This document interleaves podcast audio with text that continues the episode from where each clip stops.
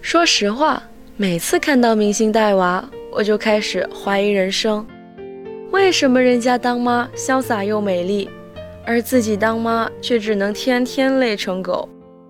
都是人，怎么我就这么难？本来信誓旦旦认为自己都过了生孩子那关，还有什么东西能难住我？结果喂个奶，我就被瞬间啪啪打脸。孩子饿了不停哭。喂了他又吐，每天变着法儿的出状况，简直头大。想要解决吐奶问题，首先要弄懂孩子为什么会吐奶。在婴儿时期，消化系统发育未完全，胃容积本身也比较小，加上宝宝在吮吸时，可能将空气带到了胃里，就很容易产生反流现象，这是正常的生理性吐奶。常见于一岁以下的宝宝，但如果宝宝在吐奶的同时还出现了精神差、腹胀、腹泻、发热以及哭闹不安的症状，就有可能是病理性吐奶。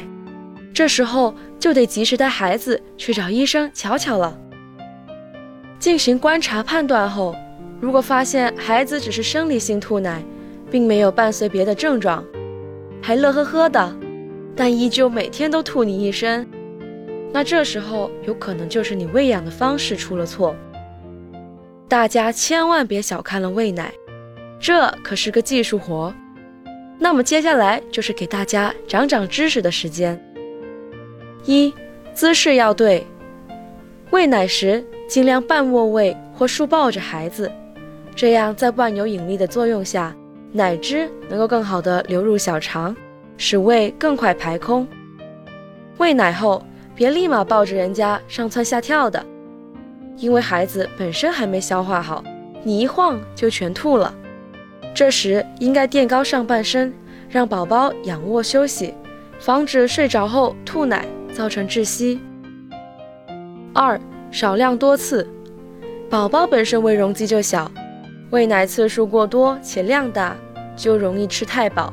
导致胃饱胀，你说这时候不吐奶谁吐呢？